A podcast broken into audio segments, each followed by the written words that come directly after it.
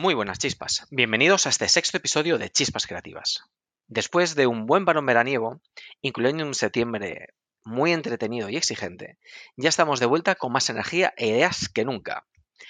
Hoy tenemos como invitado a Mario Iglesias Casal. Para quienes no lo conozcáis, Mario es ingeniero de minas por la Universidad de Vigo, máster en Ingeniería Química por la misma universidad, así como Executive MBA por la Universidad Intercontinental de la empresa. Mario destaca por ser un profesional fuertemente especializado en energías renovables offshore y con una amplia, profunda y precisa visión de todo el ciclo de I+D, resultado de una excelente trayectoria profesional hasta la fecha. Merece la pena destacar su rol como director técnico de movilidad y energías alternativas mientras estuvo trabajando en el Centro Tecnológico de la Energía de Galicia, Energy Lab, así como su actual rol como gerente de la pyme gallega Magallanes Renovables, que, como veremos durante la entrevista, es una de las empresas líder a nivel mundial en generación de energía a partir de las corrientes oceánicas. Por todo esto y las ganas que yo tenía de explorar el mundo de las energías renovables, me llevaron a pensar en Mario como el perfil ideal para este sexto episodio. Durante nuestra charla tocaremos múltiples temas. Hablaremos sobre su elección de ingeniería de minas, hablaremos por supuesto de energías renovables, eólica, fotovoltaica, energía nuclear, así como algo muy importante también como el almacenamiento de la propia energía. Repasaremos aspectos como la posición de España en el mundo de las energías renovables, así como los retos que enfrenta Europa en la actualidad. Tendremos tiempo para hablar de su etapa en un centro tecnológico, así como vivió su salto a la empresa privada. También hablaremos de la actividad que ha desempeñado en estos últimos años en Magallanes Renovables, su empresa actual, en el ámbito de las energías renovables offshore, en particular de las corrientes de marea. Hablaremos de la relación con su, ecosistema de partners, los retos que enfrentan con la industrialización del producto y tendremos también un rato para poder hablar sobre aspectos como la negociación, el repaso de los momentos chispa, así como la gestión de personas. La charla con Mario ha dejado también frases inspiradoras para los tiempos que vivimos, como por ejemplo, Siento que pongo mi granito de arena para mejorar este mundo. Así se expresaba cuando hablaba de su trabajo en el campo de las energías renovables. Y aquí va otra segunda frase. Somos una de las tres empresas a nivel mundial que tiene un producto casi en la escala final de desarrollo y que tiene un parque de energías marinas ya adjudicado. Frase con la que dejaba entrever el orgullo de formar parte de su actual empresa, Magallanes Renovables, y, en el proyecto en el que se ha involucrado en estos últimos años, compitiendo, como él mismo decía y dice, luchando contra gigantes. Como siempre, para aquellos de vosotros que queráis conocer más sobre Mario, os dejo en la descripción del podcast el enlace a su LinkedIn, así como también el enlace a la empresa en la que trabaja, Magallanes Renovables, una referencia clave, como decía, en el campo de las energías renovables offshore. Como ya es costumbre, también os dejo las principales referencias temporales para que podáis ir a aquellas partes que más os puedan interesar. Y finalmente, hecha esta introducción y sin más demora, aquí os dejo la charla que tuve con Mario.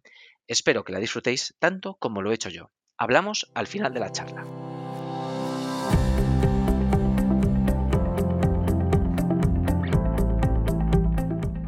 Amigo Mario, bienvenido a Chispas Creativas. Muchas gracias y un placer estar aquí, Chispas. Oye, para empezar, eh, estábamos hablando antes de, comenzar la grabación, pues te quería agradecer este ratito que eh, has podido sacar de tu agenda para tener, eh, yo tener el honor de tenerte en el sexto episodio de Chispas Creativas. Y bueno, siguiendo un poco ya la tradición, me gusta contar un poquito, oye, y, cómo hemos acabado aquí. Además, eh, acabado con, algo que se consigue romper, no, no fue intencionado, pero conseguimos romper una inercia de que cinco primeros episodios con cinco ingenieros de telecomunicación. tú no eres ingeniero de telecomunicación, eh, eres ingeniero de minas.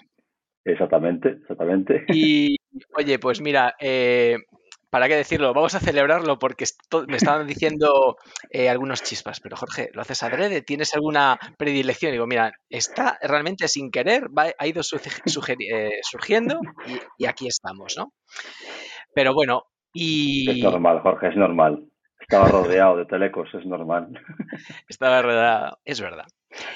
Oye, ¿y por qué el tema este? Eh, pues mira, a ver, yo eh, en la construcción de chispas creativas me gusta ir llenando huecos y hay quería ir tocando diferentes ámbitos eh, técnicos, diferentes ámbitos de innovación, ir construyendo para, todos los que nos oyen, pues una, un, mapa o un muro en la que vamos explorando diferentes frentes e ir aprendiendo un poco de todo, ¿no? Entonces, entre los diferentes temas, pues dije, oye, hay uno eh, fundamental para nuestras vidas que es la energía.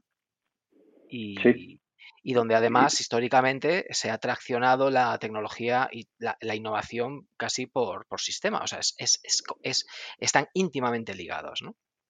Sí, totalmente, totalmente. Entonces, ¿qué pasa? Cuando vas, vas pensando en, con quién puedes hablar, claro, luego introducía eh, esa, componente que me apetecía que, que viniese, pudiese tener una visión tanto del mundo de la industria, pero con una fuerte visión de la I.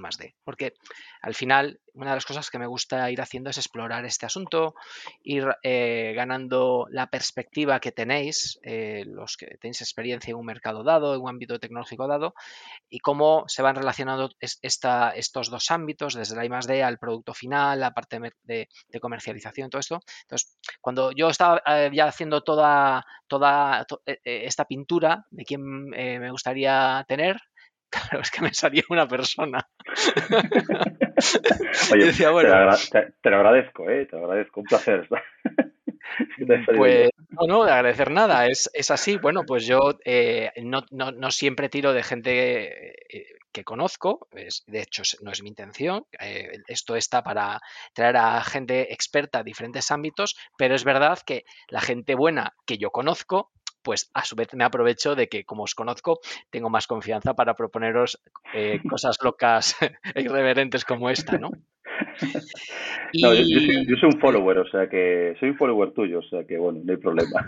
Esta cosa o otras, otras te ocurran. Pues oye, bueno, pues te agradezco un montón. Oye, Pina, así me gusta.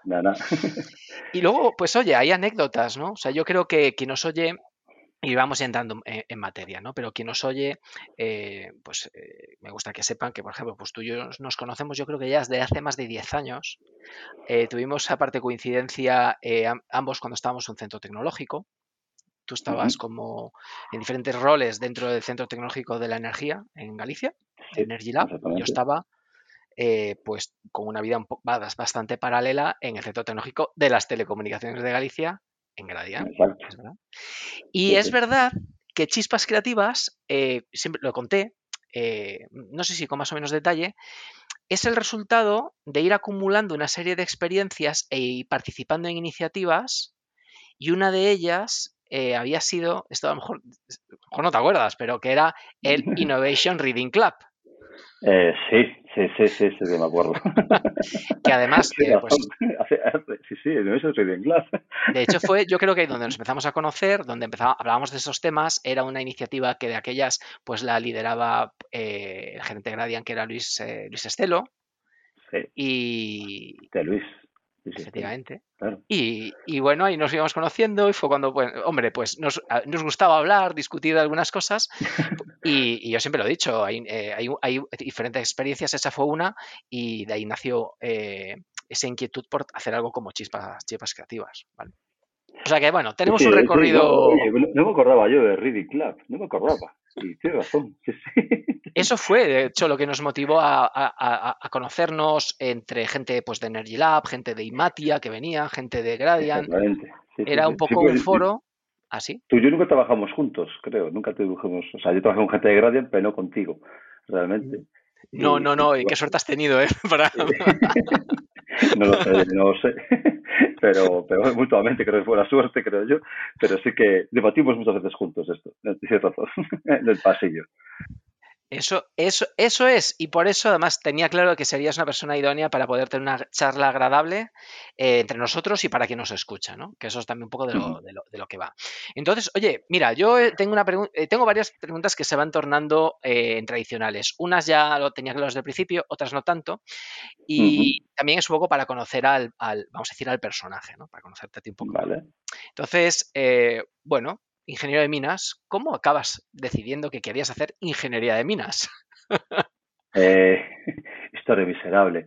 Eh, bueno, realmente siempre quise hacer ingeniería. Eh, lo tenía claro. El pequeño típico que le gustaba desmontar el secador de su madre, la radio de su padre eh, y la radio del coche. Pero tampoco tenía claro que las chispas no me gustaban. Chispas en la parte eléctrica. Sí. Y siempre me llamó mucho el tema, eh, cuando estaba en el colegio, ya octavo de GB, primero de empezaba el boom de la eólica, empezaba el boom de la eólica, empezaba el desarrollo de la eólica grande en Galicia, los primeros eólicos estados en Galicia, empezaba la parte fotovoltaica también con los paneles y, me traía la energía renovable. Eh, entonces, buscando qué carreras estudiaban energías renovables, había una, ingeniería de minas, y en Vigo casualmente. Yo no podía marcharme de Vigo, entonces dije, bueno, pues minas y Vigo. Eh, especialidad energías renovables. Entré en minas pensando ya en especialidad. Es decir, no, no quería ni minería, ni quería ni materiales, quería energías renovables, pura y dura.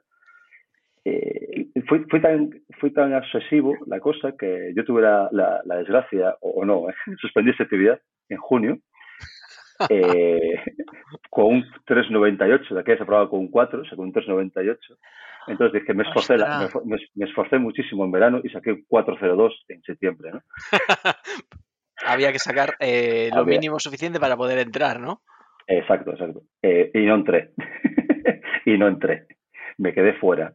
Eh, en Minas, la primera vez, la única vez en la historia que se llenó Minas Vigo fue ese año. Me quedé fuera, pero estuve todo el año de oyente yendo a clase, asignaturas, aprobé seis asignaturas ese año, dibujos, químicas y una física, y la de laboratorio, y los profesores tuvieron la decencia de guardarme el aprobado, porque sabían que con mi nota media de un 5,8 o 5,9 iba a entrar en junio del año siguiente, porque lo que pasó ese año fue una cosa rara.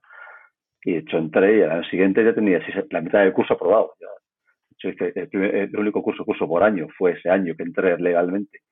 Pero me hice un año de oyente en Minas, de una clase. Ostras, eh, es la primera persona que conozco, de, siempre hablaba de la gente que va de oyente, pero la primera persona que lo hizo y además reconocido eh, en, había, había, entrado económicas y tal, y dije, no, no, no, no, no, minas, energías renovables.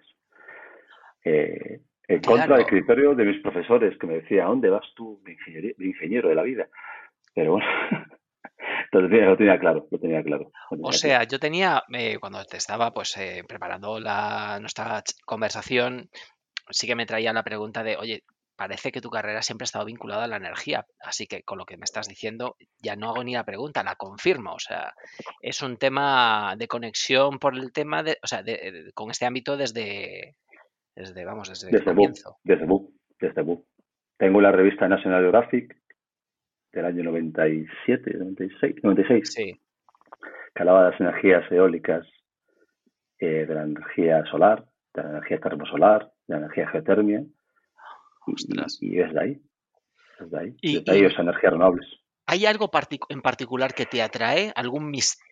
O sea, algo que dices, es que me resulta, no sé, misterioso, me parece, eh, eh, no sé, ¿qué es, ¿qué es lo que sientes con, con, con este ámbito?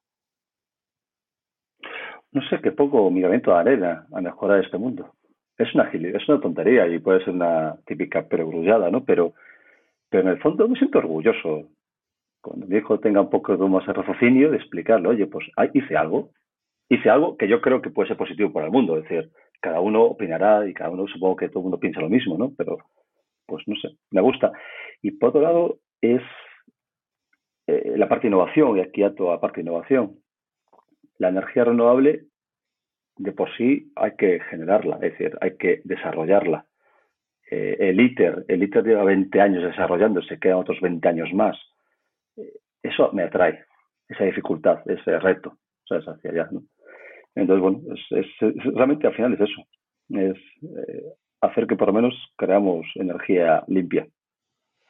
Hombre, lo que dices eh, conecta con algo que yo también eh, pues he pensado muchas veces, ¿no? Es como la significancia de lo que haces, ¿no?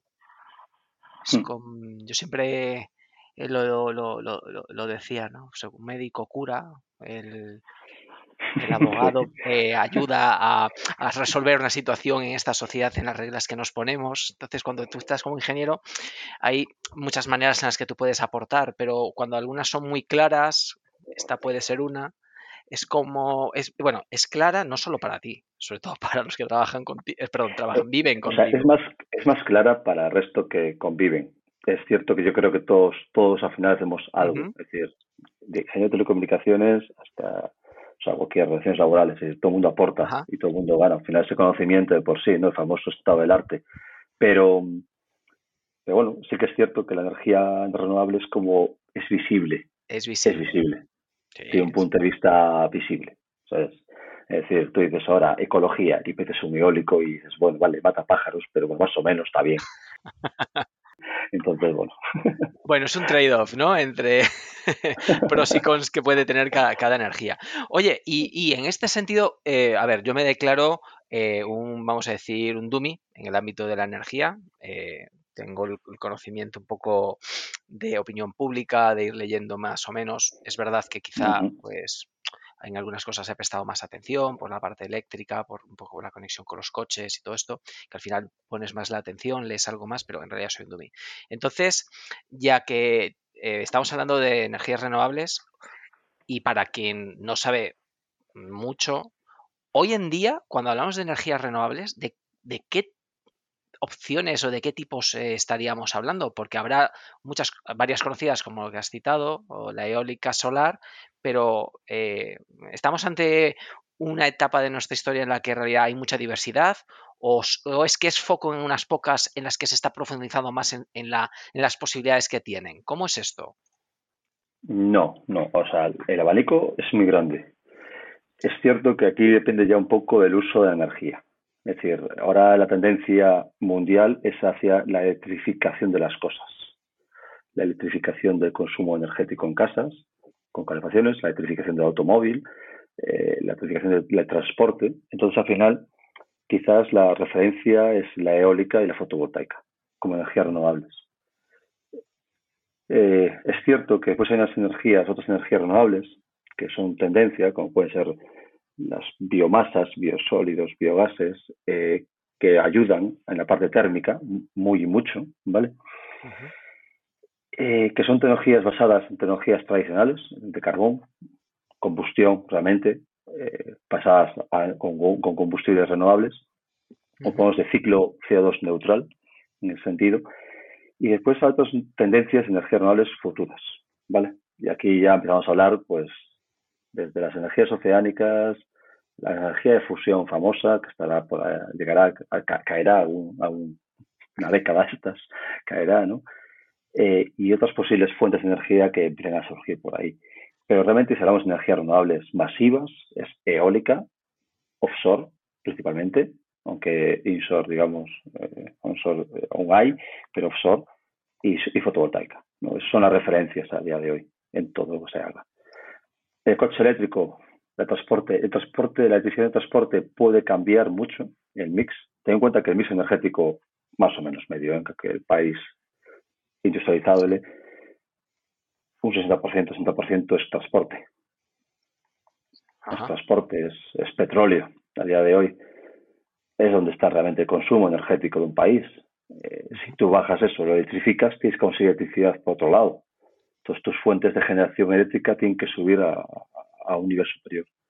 Y ahí hablamos, por ejemplo, del nuclear, el famoso, la, la famosa taxonomía, digamos, de la Unión Europea, considera el gas natural y la nuclear como renovable, ¿no? Te iba a preguntar sobre eso. Yo soy, yo soy soy energías renovables, pro energías renovables, pero tampoco tengo que negar que soy pro nuclear, porque la nuclear tiene un problema muy serio, son los residuos, pero es un problema de, ah, investigación y desarrollo. Sí. Pero tiene una ventaja muy potencial, no emite CO2. Entonces, si el problema es CO2... En, las, en los documentos de la comisión, eh, ya te digo que no me los he revisado, he visto cositas y, yo me acuerdo cuando estaban hablando todavía antes de la votación de este tema, claro, a nivel de emisiones, a nivel de una serie de, datos, eh, pues la nuclear con estos, estos puntos negativos tiene otros que son claramente positivos.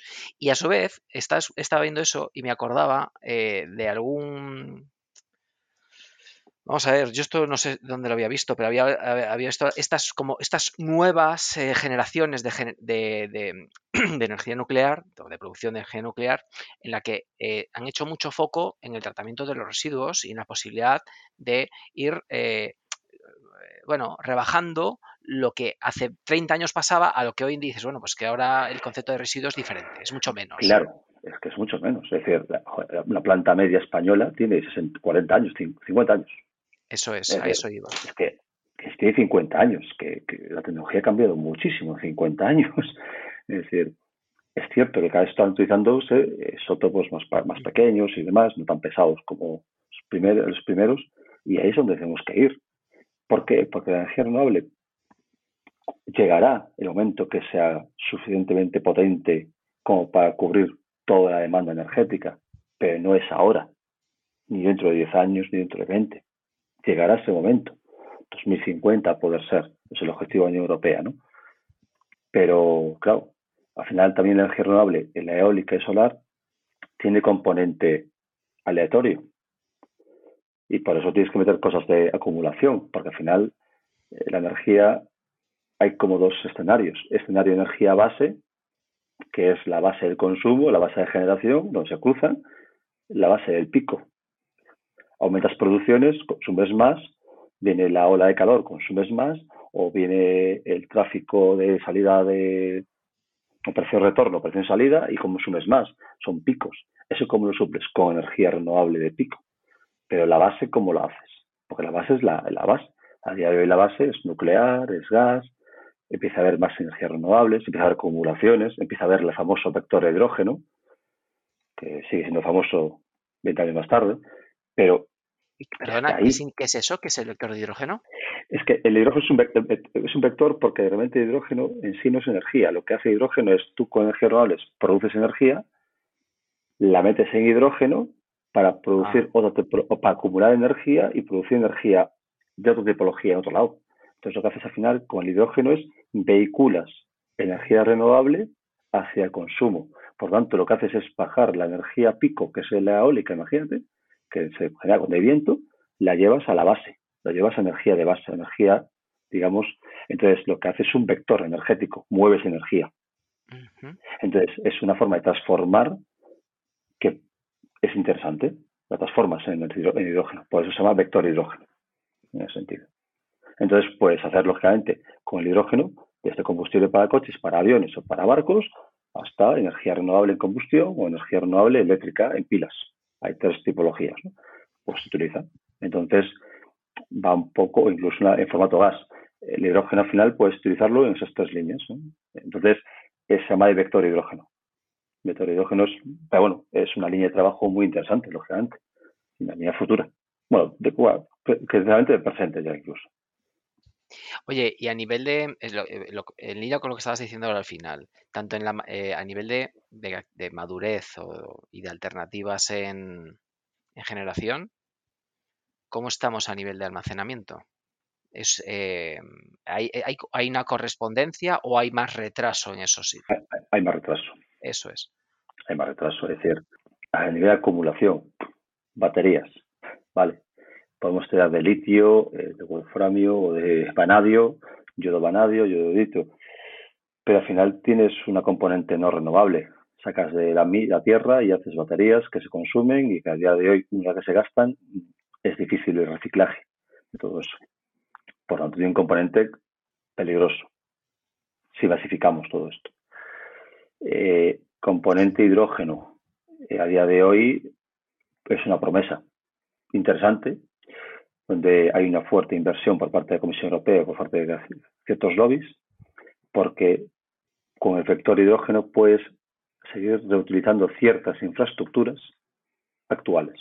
gasísticas, de líquidos y demás, ¿no? Con ciertas peculiaridades, ¿no? Entonces, digamos que la acumulación es el gran reto de la energía renovable. Eh, es un nicho de, de, de, de, I más D muy grande a día de hoy porque realmente, por mucho que se acumulen esos vectores nuevos, no llega. Para que hagas una idea, ¿cuál es la mejor forma de acumular a día de hoy que tenemos en, en este momento? Es la hidráulica. Las famosas pilas de bombeo. Sí, que tiene un impacto medioambiental brutal, es cierto, pero si queremos ser eficientes, es la única forma a día de hoy bruta, bruta, que metas megavatios en la red. La famosa bombeo hidráulico. Lógicamente tiene, sí, tienes, lógicamente tienes unos impactos medioambientales grandes y, hay que tenerlos en cuenta, pero eh, claro, hay que poner todo en una balanza. Es todo una balanza, ¿no? Pero es como estas tecnologías básicas que hay hoy. Hay más, hay algunas cosas más pequeñas por ahí que están desarrollando, pero eso es lo, básico. Y, hay, hay un, y es un reto, es un reto muy grande. Y de todo lo que estamos hablando, no podía, o sea, lo has citado antes, eh, lo quería volver a poner encima, y luego está todo, la, toda la energía que podemos capturar de una u otra manera del, del, mar, ¿no? Sí, la energía del mar, ese gran, ese gran océano. El mar, eh, la energía oceánica es, puede ser infinita pero tiene un reto, el medio. El medio es eh, lo más agresivo que te puedes echar. Es decir, al final es un medio incontrolable, es un medio agresivo, es un medio que es difícil trabajar y operar en condiciones normales. Entonces, el reto de la tecnología oceánica, ya sea, térmica, ya sea térmica, ya sea de salinidad, ya sea de olas o ya sea de corrientes, eh, realmente el reto está en la operación, no en el, no en el, en el producto y vamos a decir entre comillas, porque lógicamente no hay productos a día de hoy, ¿vale? Que, pero de nada sirve que se invierta dinero en conseguir el producto, un Ferrari, si ese Ferrari después no puedes mantenerlo. Porque el reto está en la operación y el mantenimiento de eso. Es decir, una vez que tengas el producto, puedes tener el mejor producto del mundo, pero tienes que mantenerlo. Entonces, a veces eh, nos acercamos los investigadores a desarrollar Ferraris cuando a lo mejor tenemos que hacer un 600, que lo repara cualquier mecánico del mundo. Es una cuestión muy habitual. Yo en este tema, este tema, eh, como tengo previsto eh, que entremos en más detalle, y de hecho te propongo que lo hagamos, pero antes, un poco por colofón a este, a este ámbito que hemos estado hablando de las diferentes energías y las alternativas de almacenamiento, Em, me surgía la, eh, varias curiosidades para aprovechar de, y, cerrar un poco el capítulo. ¿no? Una es, eh, por propia ignorancia, eh, te lo pregunto, oye, ¿y España en todo esto, en qué destaca? ¿O en qué está destacando? ¿O en qué estamos flojos? Pues España, España es una potencia. O sea, España a nivel solar térmico, durante los años de famosos años 2000, sí. Hubo un desarrollo de I+D brutal. Y a día de hoy se sigue instalando tecnología a nivel mundial térmica, joder, con conocimiento español desarrollado aquí. Pasa que aquí no damos, el valor siempre, siempre damos lo mismo, ¿no? El típico no valor español y demás. España a nivel de energías renovables tiene unas capacidades de industriales brutales de innovación muy buenas, muy buenas, sin envidiar a ningún otro país. Y a veces lo que se ofecan es el hecho de poner trabas burocráticas o trabas también incluso a veces sociales que no deberían de existir o que yo no estoy viendo en otros países, por lo menos. ¿no? A nivel térmico, a nivel eólico, España ha perdido ahora su capacidad de producción o podemos estar perdiendo capacidad industrial. ¿no? Pero España sigue siendo una referencia a nivel eólico, sigue siendo una referencia. A nivel offshore lo está viendo, es decir, no tenemos un solo molino offshore, pero aquí estamos. Hay mucha gente que está en el eólico offshore trabajando, eh, yo no, pero mucha gente y muchas empresas dando un do de pecho a nivel nacional. Y cuando sales ahí fuera, y yo que estoy en el mundo offshore y estoy ahí fuera, eh, no, no hay mucho más, ¿eh? No hay mucho más que se vea. Entonces, España realmente que tiene una capacidad de generación renovable muy alta. Que tiene un potencial de generación todavía más alto, eh, tiene mucho que decir en esa tecnología. Es cierto que al final España tiene un problema, que es el transporte. Eh, España es un país que se apostó por el, AVE de personas, a lo mejor en vez del AVE de, coches o de transporte de mercancías, eh, y está muy bien mover transporte de personas porque genera turismo y al final eso es una, es una industria brutal para España, ¿no? el 12% de PIB, pero claro, al final tienes cientos de miles de camiones, cientos de miles de vehículos en las carreteras que consumen muchísimo y generan muchísimo impacto. Entonces, sí que le falta todavía esa articulación para reducir el consumo principal que tiene España, que es el transporte. No estamos bien en eficiencia energética, muchas veces en muchos edificios y muchas tendencias políticas que está habiendo a nivel nacional, pero quizás en la parte de, transporte, pues aún falta todavía un, un punto más, ¿no? Que pasa por el tren, que pasa por la electrificación de ciertas rutas, la última milla y todo lo demás. Pero no está mal. España, yo digo que no hay. Eh, cuando se ve el típico mapa, y, a lo mejor comentamos más adelante, pero el típico mapa de plantas de generación eólica o solar, y ves más que hay más solar en Alemania que y en Holanda y Reino Unido que en España, siendo España ¿no? Eh, la capital del sol, ¿no? O siendo eh, Italia, porque Italia pasa lo mismo, ¿no? Es decir, Tengo que decirte que me alegra que saques este tema. Te lo iba a preguntar. Estaba, cuando me estaba documentando, eso lo vi y me quedé un poco trastocado, eh, pero cuando realmente veía que en solar, eh, no somos de Reino Unido, de Reino Unido, la zona de Alemania, colindando con Polonia, eh, es que esa zona está plagada. Y yo decía, pero vamos a ver, pero a ver, seguramente aquí hubo, está mal. Aquí hubo un mal entendimiento y un mal desarrollo de las políticas de fomento de energías renovables durante una serie de años. Ajá. Que la intención era buena, que la intención era muy buena porque era desarrollar energías renovables, pero a lo mejor los vehículos que se pusieron a base de ayudas no fueron los más adecuados en su momento. Entonces, se creó la falsa y yo creo que es falso, pensamiento, falso pensamiento de que mucha gente de energía renovable se montaba el negocio porque había unas subvenciones que eran ingentes. Entonces, claro, durante un momento hubo un parón. Del año 2010, si no me equivoco, hasta el año 2016, 17, hubo un parón.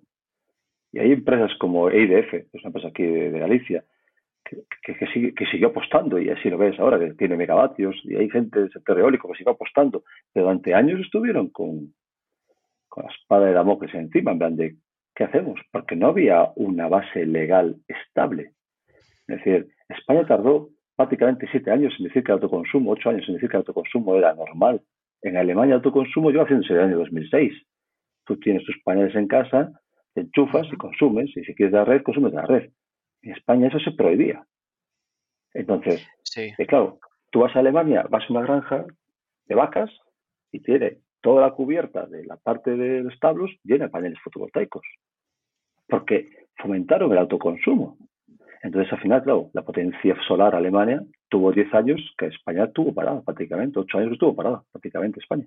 Crisis, de la, crisis del año 2008, pero viento por ahí. Esto está relacionado con, ampliando un poco más incluso el, alcance de lo que dices, ¿no? Es hasta la estabilidad y claridad, eh, vamos a decir, jurídica o el, marco en el que la inversión extranjera podía o no llegar a España eh, porque había dudas de cuál era ese marco al que se podían adaptar o eso no influyó. Eh, influyó. Tú piensas piensa en Galicia. Galicia año, no me acuerdo ahora qué año fue, en el año bipartito, hice un plan eólico. Joder, como todo no es perfecto, pero estaba ahí, vale. Ah, me acuerdo de el eso. Partido, el partido que entró en el poder lo denuncia y ese plan cae. Entonces ya se perdió en cuatro años. Ese partido genera otro plan eólico. Por lo tanto, otros cuatro años de papeleo. Papeleo, de desarrollo del plan eólico. Cuando sale, llega la crisis. Por lo tanto, ya no hay inversiones lo tanto cae. Entonces, al final, por culpa de decisiones que a lo mejor no son el mejor del mundo, sí, pero se puede mejorar, se puede adaptar sin derogar todo, hemos perdido la carrera. Galicia, de ser una potencia en el año 2006, ahora es el cuarto productor de energías renovables en eólica en España, cuando realmente el viento sopla por aquí. Eh, no tiene sentido. Es decir, entonces, la falta de seguridad jurídica hizo que los inversores, eh, inversores no vengan a España. Empieza a venir a España del año 2016, 2017, ya. Ahí dijeron, coño, España ya empieza a estar un poco otra vez bien, vamos, eh, tiene un marco más o menos regulatorio estable, a ver si esta vez no tal, pero ten en cuenta que el parón que se hizo en el año 2000, no acuerdo si fue 2010, fue brutal, generó una inestabilidad, generó una incertidumbre a los inversores que dijo, perdón la palabra, ¿para qué coño voy a invertir yo en España? Si en Alemania tengo un marco estable, si en Francia tengo un marco estable, si en Reino Unido tengo un marco de apoyo a las energías renovables estable, sin hablar ya de las tarifas, sin hablar de retribuciones económicas desorbitadas. Entonces, eso generó, generó un parón, generó un parón. España perdió ocho años de carrera en energías renovables. Y eso se ve en esos mapas. Se ve ahí. Esos mapas fue cuando se perdió España. España en el año 2010 era una potencia. Seguimos siendo una potencia, ¿eh? Pero, pero, claro. Perdimos el, podemos decir que perdimos el liderazgo, ¿no? Sí, perdimos el I+D. Y perdimos el I+D durante esa carrera. Ahora vamos a recuperarlo, pero vamos a, estamos posicionándonos, pero podemos recuperarlo. Eh, yo voy volando desde, bueno, desde cualquier parte de Europa hacia Reino Unido y debajo mía hay el Mar del Norte, que está plagado de plataformas petrolíferas. Pero te juro que plataformas petrolíferas no se ven. Lo que se ven son eólicos. Eólicos. Gigantes. O sea, es eólica. Bruta. Tú despegas de Holanda entre Holanda y Reino Unido prácticamente sí hay mar, pero entre mar y mar ves eólicos de un lado para otro. Es brutal la cantidad de cientos de molinos de eólica que hay allí. Porque saben que el problema es energético. Que sí que eso...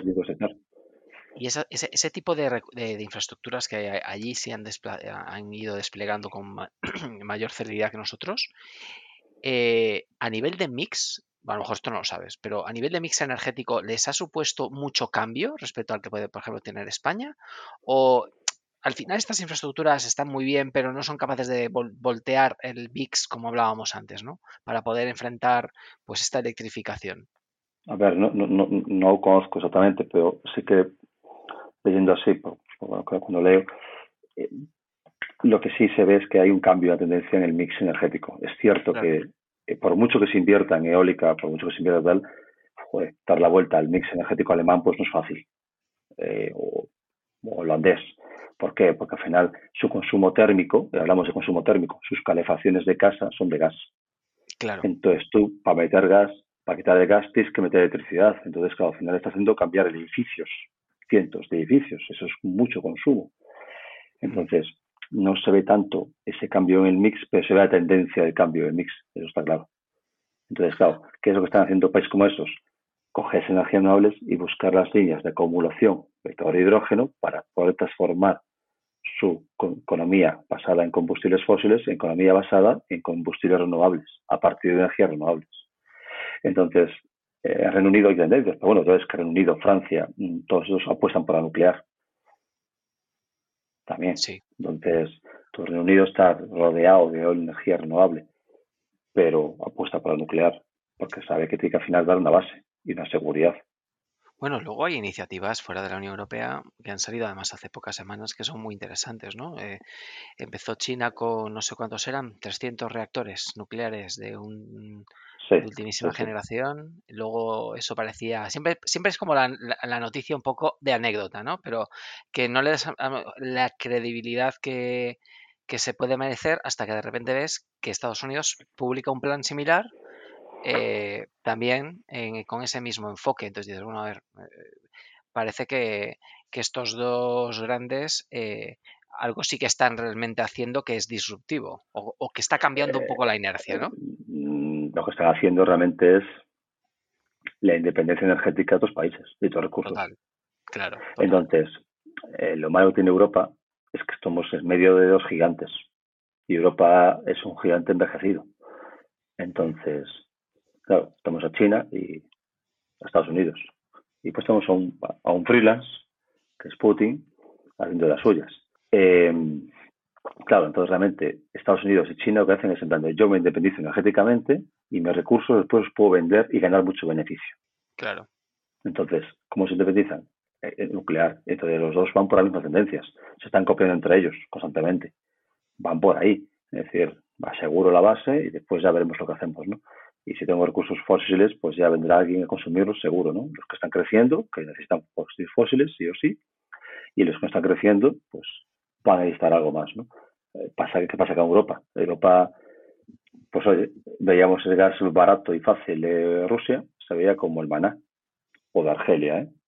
O de Estados Unidos, como pasa, o, o Estados Unidos, que pasa ahora, ¿eh? Es decir, mientras estén alguien que nos suministre, todos salvados.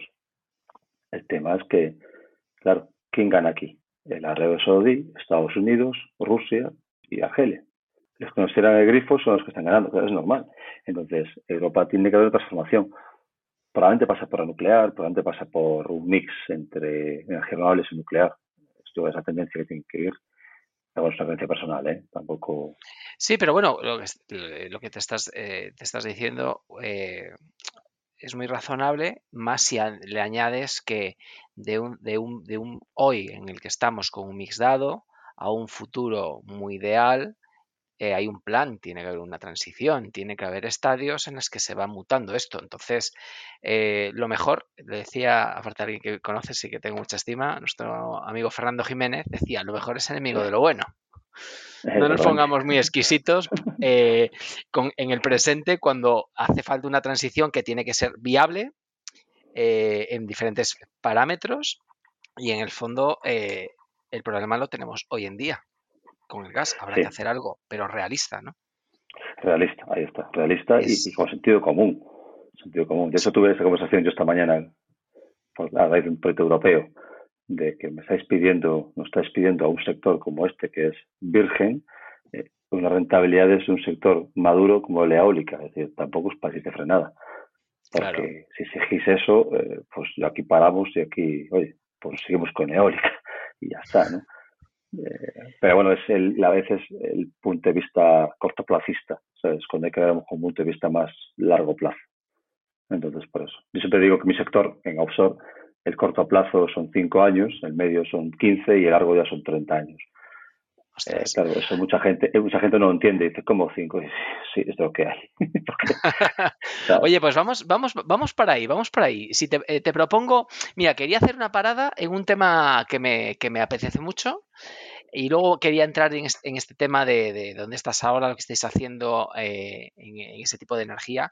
Y entonces la parada la quería hacer eh, eh, dentro de la, tu carrera profesional, pues entre otras cosas, porque vamos a hablar de ella, pero en, la, tu etapa previa cuando estabas en un centro tecnológico dedicado a la, energía, ¿no?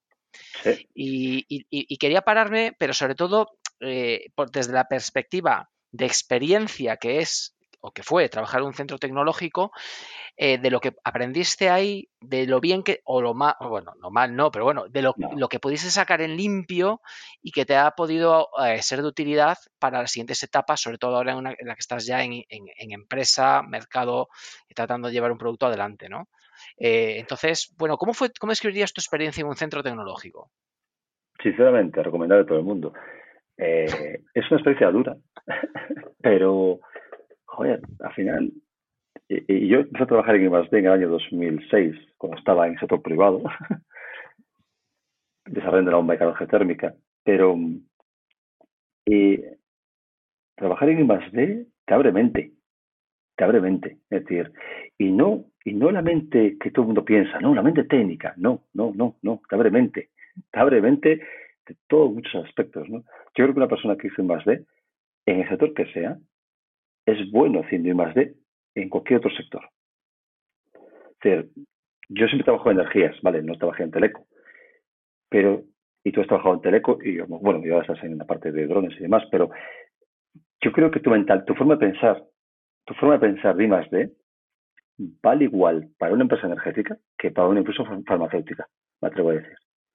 Porque la metodología, la forma de pensar, la forma de afrontar los problemas es, es curiosa, es diferente, es diferente. Sí, eh, estoy de acuerdo. ¿eh? ¿eh? Yo creo que al final son principios. Yo creo que luego cambia un poco en función del mercado, pero eh, al final los principios de esto no es una cuestión en secuencia, no es serie, no siempre va a salir por donde tú quieres. Sí, sí, no, es un No, efectivamente, ¿no? Te acostumbras a, a, una constante tormenta de ideas. Sí, eh, totalmente. a leer mucho, a estar muy documentado, ¿no?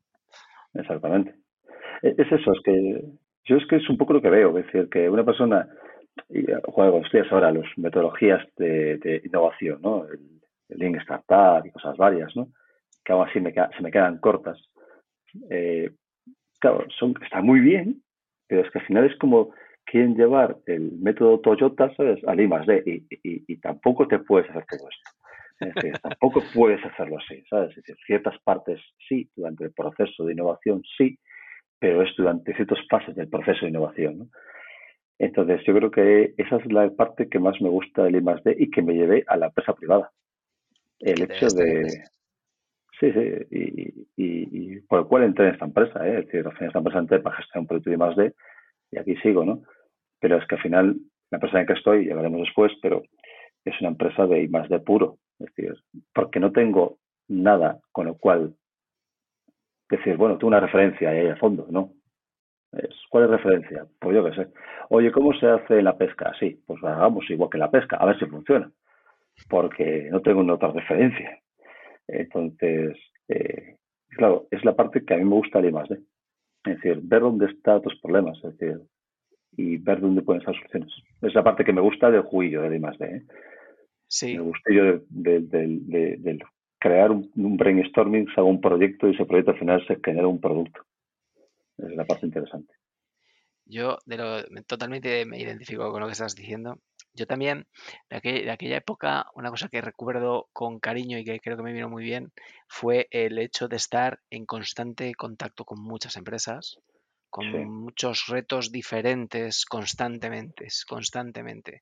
Tiene, tu, tu, tu responsabilidad, tu, tu, valor está en proponer este, estas ideas, este, este, estos posibles caminos, que es el valor que al final intentas trasladar a, la, a, las empresas, ¿no? Desde, desde un centro.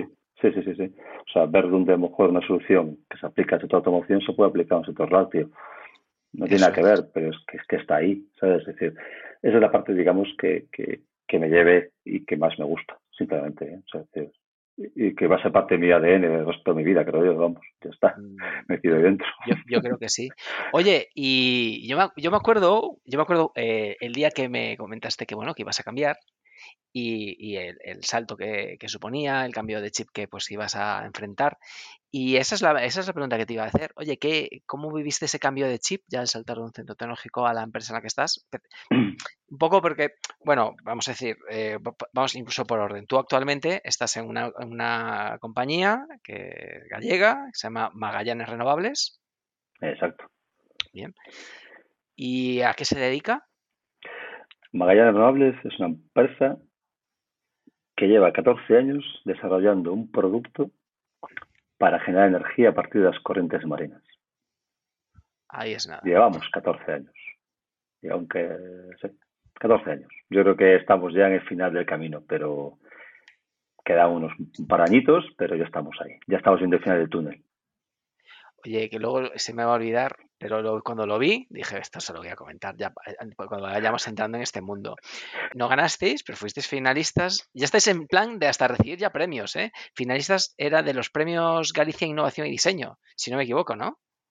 Sí, sí, sí, sí, sí, fuimos finalistas ahí. Eh, realmente somos una empresa comercialmente hablando, desde el punto de vista marketingiano, poco activa hemos sido poco activos hasta, hemos sido poco activos hasta ahora.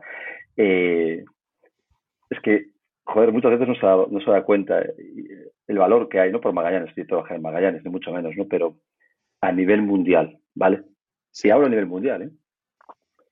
Magallanes es una de las tres empresas a nivel mundial que tiene un producto en la escala casi final de, desarrollo y que tiene un parque de energías marinas adjudicado. O sea, a nivel mundial hay una empresa de, de Redondela que, que, que, es una referencia. Es decir, que fuera de España, Magallanes está en el Board of Directors de la Asociación Europea, que es referencia en la parte de todos los congresos internacionales, que es referencia y sabe su nombre en la Comisión Europea, en el gobierno inglés, en el gobierno americano y en Chile, en Japón y en Corea del Sur, no en España. es una empresa que cuando la Comisión Europea genera unas calls nos llama directamente y decir, oye, ¿qué opináis? Eh, es una empresa referente. Y es lo que hace Magallanes, realmente. Estar ahí escarbando. Esto es la. Por, ir diseccionando el asunto, esto es, este tipo de energía se llama, eh, corrígeme, ¿eh? energía tidal. Sí. energía tidal es energía de las corrientes marinas. Las vale, es el nombre técnico, lo tenía. Sí, las corrientes marinas, las corrientes de marea, ¿vale? Eh, Ajá porque hay corrientes marinas y corrientes de marea. Las corrientes de marea se generan cuando en la subida, el efecto subida y bajada de las mareas, ¿vale? Ese gran volumen de agua pasa por un sitio determinado y se acelera, ¿vale?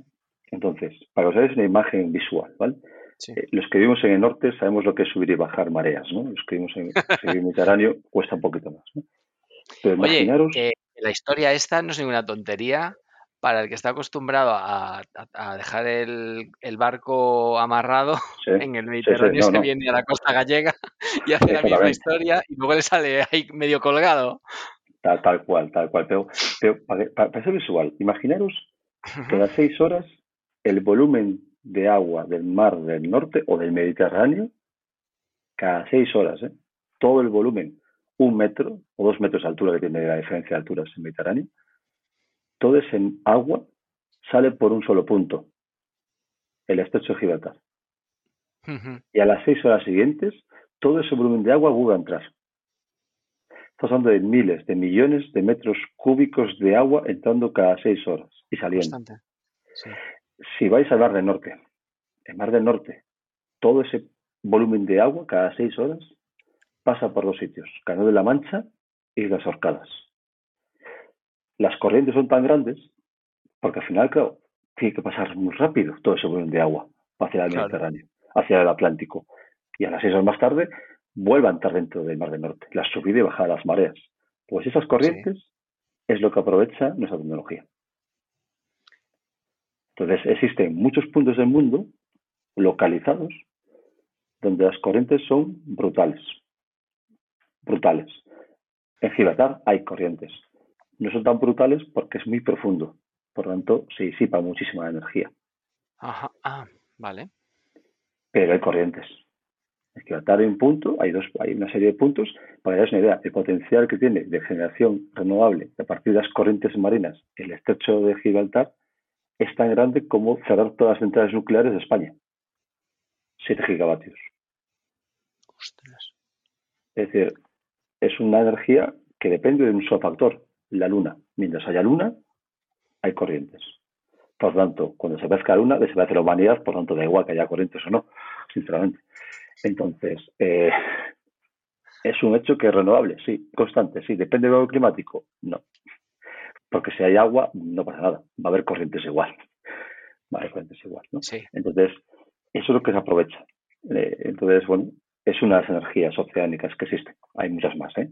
Hay corrientes de hay unas de eh, energías maremotrices, que son las que utilizan en Francia, que son la diferencia de altura entre marea baja y marea alta, hacen embalses gigantescos. Eh, hay corrientes de, eh, marinas, la corriente del Golfo en, en corrientes oceánicas, que son las corrientes que existen en el Golfo de Gulf Stream, Miami, o la corriente del sur de Japón. Bueno, son corrientes oceánicas que son constantes y que están trabajando ahí, son más lentas, pero están ahí, ¿no? Pero bueno, esto es una de las energías que, hemos optado. ¿Por qué esa energía? Porque es lo más parecido al viento. Es decir, el agua es 800 veces más denso que el aire, ¿vale? por lo tanto la energía está más concentrada, pero el principio de funcionamiento es muy similar al del viento. Por lo tanto, nosotros Magallanes y el resto de competidores, lo que estamos haciendo es extrapolar, llevar un sector conocido como ese sector eólico, meterlo debajo del agua. Suena muy fácil, ¿eh? pero bueno, tiene sus, intríngulis. de hecho, eh, sugiero, pondré incluso, a ver si voy a poner alguna algún enlace, alguna foto de, de, de, vuestro, del vuestro sistema, porque es muy interesante verlo invertido bajo el agua, dos grandes...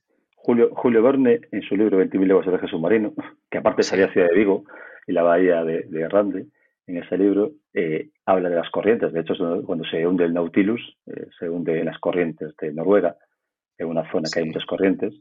y, de ahí ya sale. Y de hecho Julio Verne, que producía hidrógeno ya en su Nautilus, ya decía que las corrientes eran una forma de generación del futuro.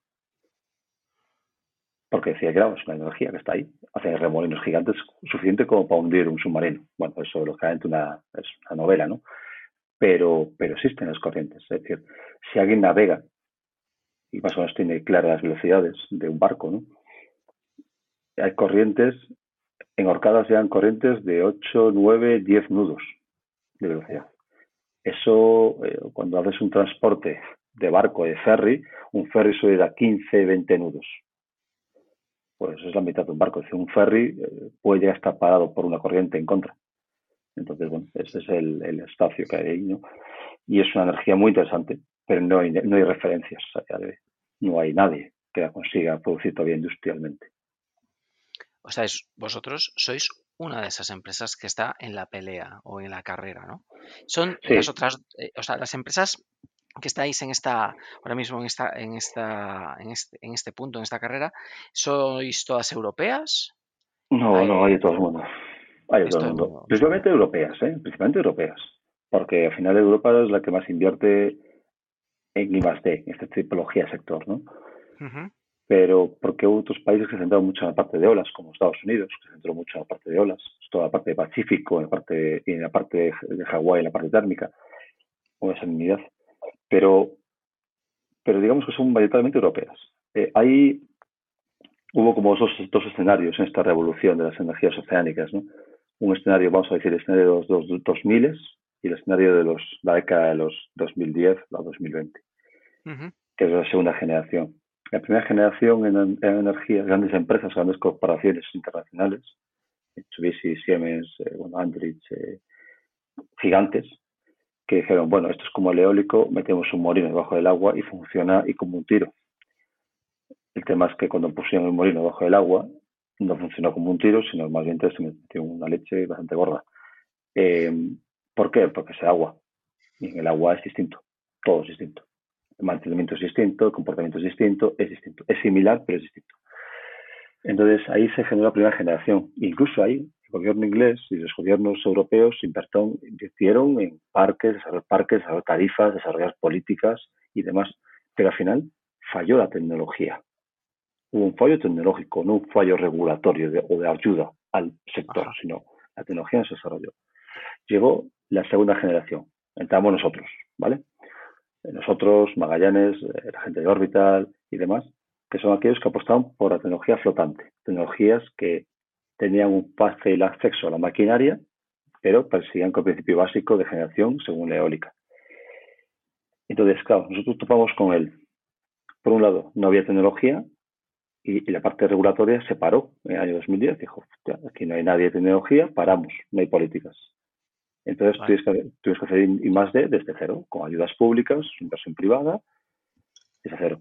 Hasta el año pasado. Hasta el año pasado que Inglaterra, el Reino Unido, ya dijo, bueno, esto empieza a ser ya más o menos serio, ya empieza a haber tecnologías suficientemente maduras, volvamos de nuevo a abrir este, este melón, ¿no? Y le está siguiendo Canadá, le está siguiendo Chile, le está siguiendo Japón, le está siguiendo Corea del Sur y posiblemente Francia probablemente en esta política. Entonces, claro, son tecnologías que permiten un acceso a la maquinaria. Y ahí es donde estamos. Entonces, ahí, si contamos un poco actores reales a día de hoy, serios, bueno, serios, serios son todos, pero digamos con una tecnología a, escala, eh, escala real, a nivel mundial a lo mejor somos unos 10, 11. Eh, de los cuales de esos 10, 11 a escala real, con un TRL ya cercano a los 8 largos.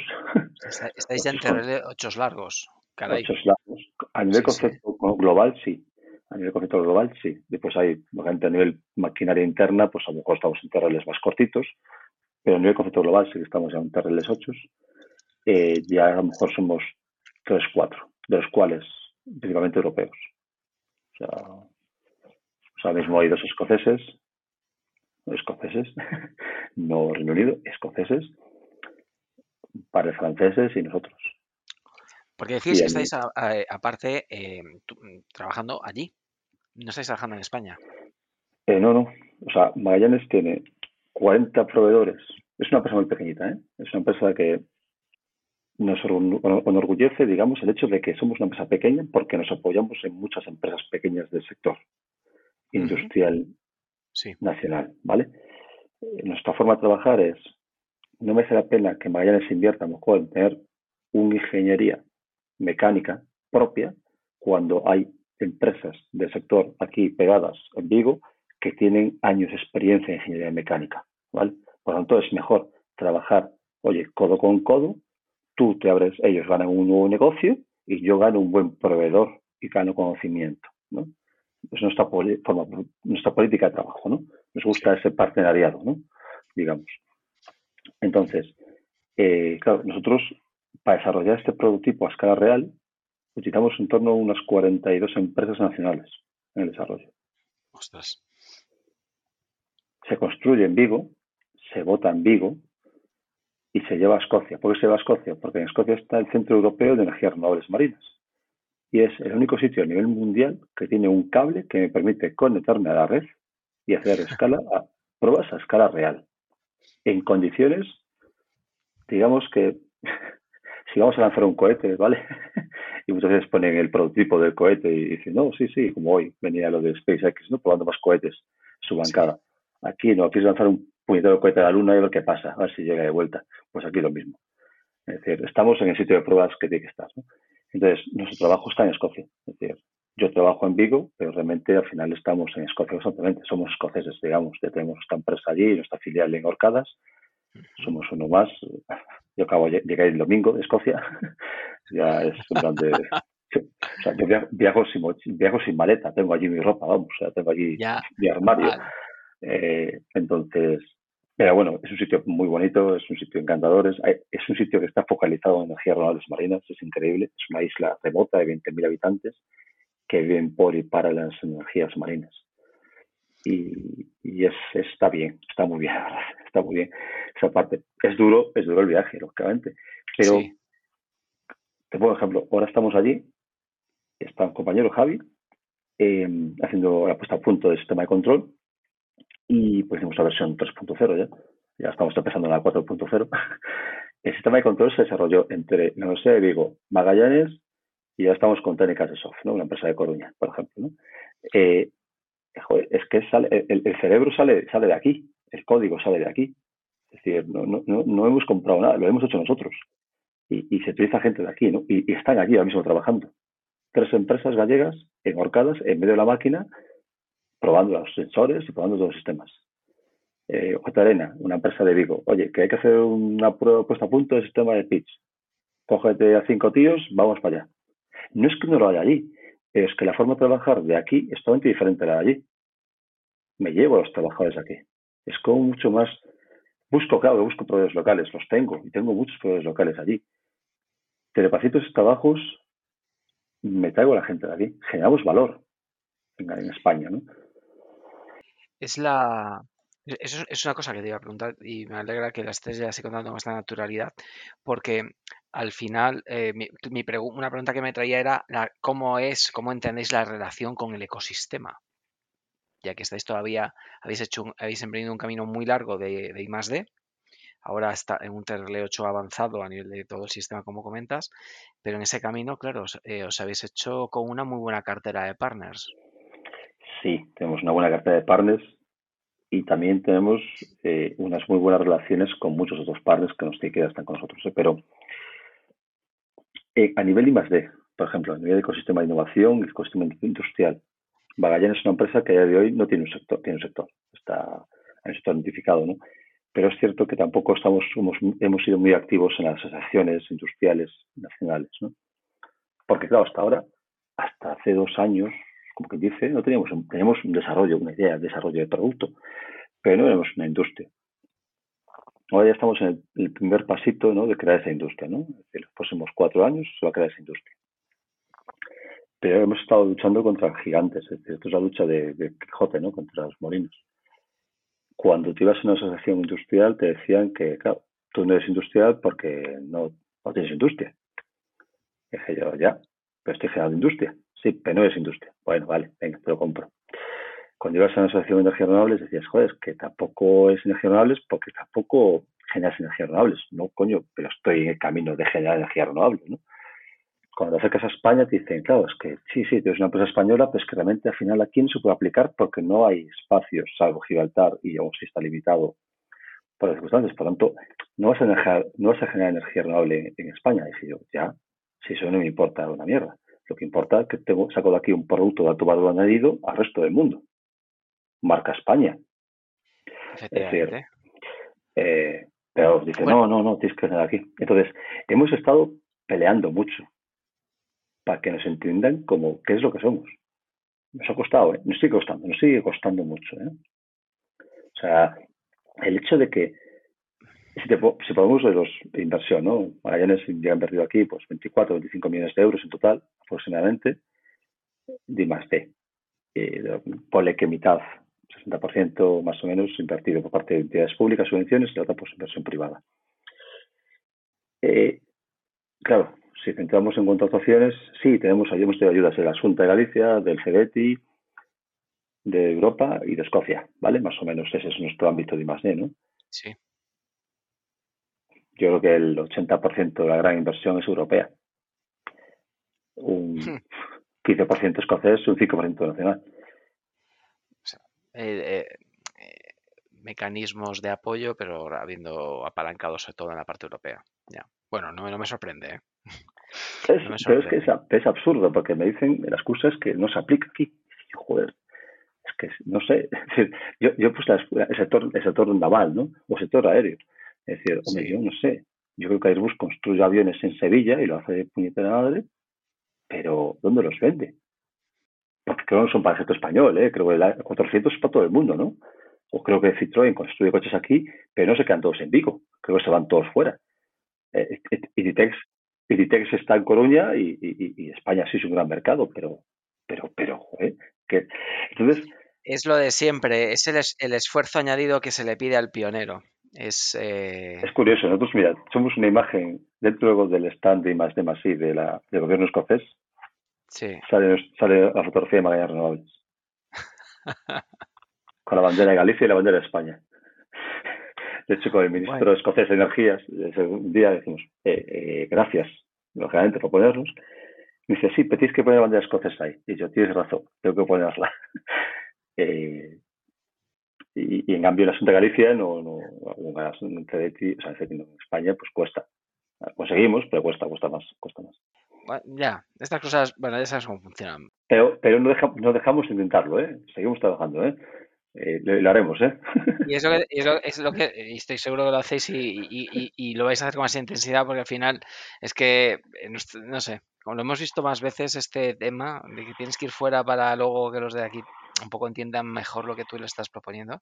Oye, y en este sentido, claro, o sea, si lo he entendido bien, ahora estáis ya cerquita, o sea, estáis ya cerquita, no, o sea, si ya tenéis un parque adjudicado, os enfrentáis ya a un camino hacia una auténtica ya industrialización, ¿no? Del producto. Sí, sí Magallanes desde hace 20 días, aproximadamente, 20 días.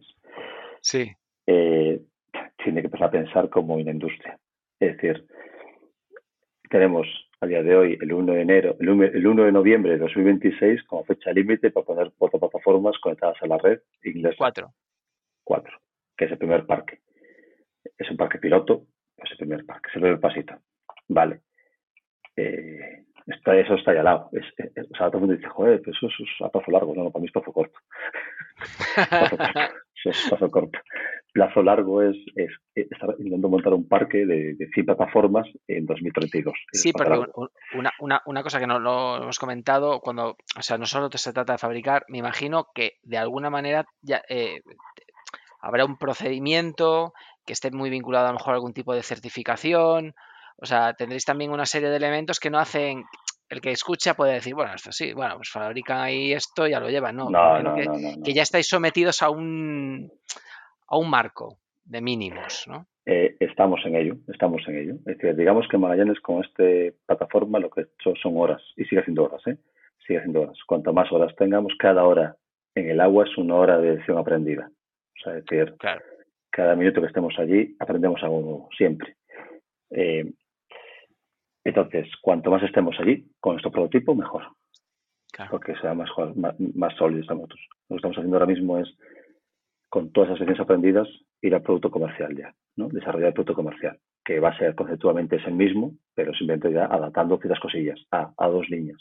Por un lado, soluciones de OPEX y por otro lado, certificaciones. Hmm. Porque hay que tenerlas. Claro. Sí o sí. Eh, aunque los propias certificadoras no tengan muy claro cómo certificarlo. Pero bueno, eso es el mundo de certificación, que tú bien conoces. Bueno, en, en, otros, en otros mundos que ahora pues se esté aprendiendo mucho de ellos, pues hay cosas que haces que son totalmente nuevas y que dice uno, bueno, ¿y esto cómo se certifica? Y pues bueno, pues vas a la, irás, que es como estaréis yendo a, la autoridad o autoridades de certificación y juntos, contándoles esta, este, esta, este nuevo producto, esta nueva tecnología, se va viendo un poco cómo se, se va a encauzar, ¿no? O sea, es construir tal cual, tal cual estamos ahí. Sí, sí, sí. Pues sí, lo conozco perfectamente por, por los mundos que últimamente yo, eh, eh, eh, ¿cómo se dice? Piso, ¿no? Pero, pero eso es muy bonito. Y cuando hablamos de estas certificaciones, pregunto, ¿eh? O sea, ¿esto son certificaciones en, temas de calidad de generación de energía o son de certificación de calidad de la, de la maquinaria? Un poco, que no lo estáis definiendo, de todo. De todo. Es decir, hay certificaciones de producto, certificaciones de componentes, certificaciones de industrialización, certificaciones de commissioning, de conexión de proyecto o de proyecto, certificaciones de performance assessments, impactos ambientales. Es decir, el, roadmap de la certificación es muy amplio, es enorme, es infinito. Pero te pongo un ejemplo hay que certificar que tu impacto eh, en ruidos no cumple con la normativa vigente de cetáceos, principalmente. Hay que certificar que los impactos por colisión con cetáceos y con mamíferos acuáticos, pues al final es Hay que certificar que el pitch está desarrollado con la maquinaria adecuada. Es, todo el proceso de certificación. Es todo. Es, todo. Es, lo más parecido pues, a mezclar un barco con un avión y metido en el agua. Eh, y, no tengo, y, no tengo, y no tengo personas dentro, menos mal, que lleva a tenerlas y vamos, entonces ya se me acabó el chollo. no, pero, bueno, yo estoy viendo eh, pues algunas, algunas imágenes, algunos vídeos y la verdad es que el hecho de verte cuando uno se mete dentro de la plataforma, baja hacia la zona donde, bueno, pues este, a la zona profunda donde están los, eh, los generadores, es como decir, estás en medio, pues eh, bueno, de, un submarino. Eh, sí, sí, sí. De hecho, no sé cómo, una, una, una certificadora se preguntar, oye, tienes que tener un plan de escape de a 15 metros de profundidad. Entonces me quedé viendo para ello, de, estás de coña, ¿no? O sea, estoy a 15 metros de profundidad. Si aquí hago un plan de escape, o sea, eh, es como hacer un plan de escape de un submarino. Es decir, ¿qué quieres que ponga un batiscafo de emergencia aquí arriba? No, no puedo. o sea, eh, Sales en torpedo.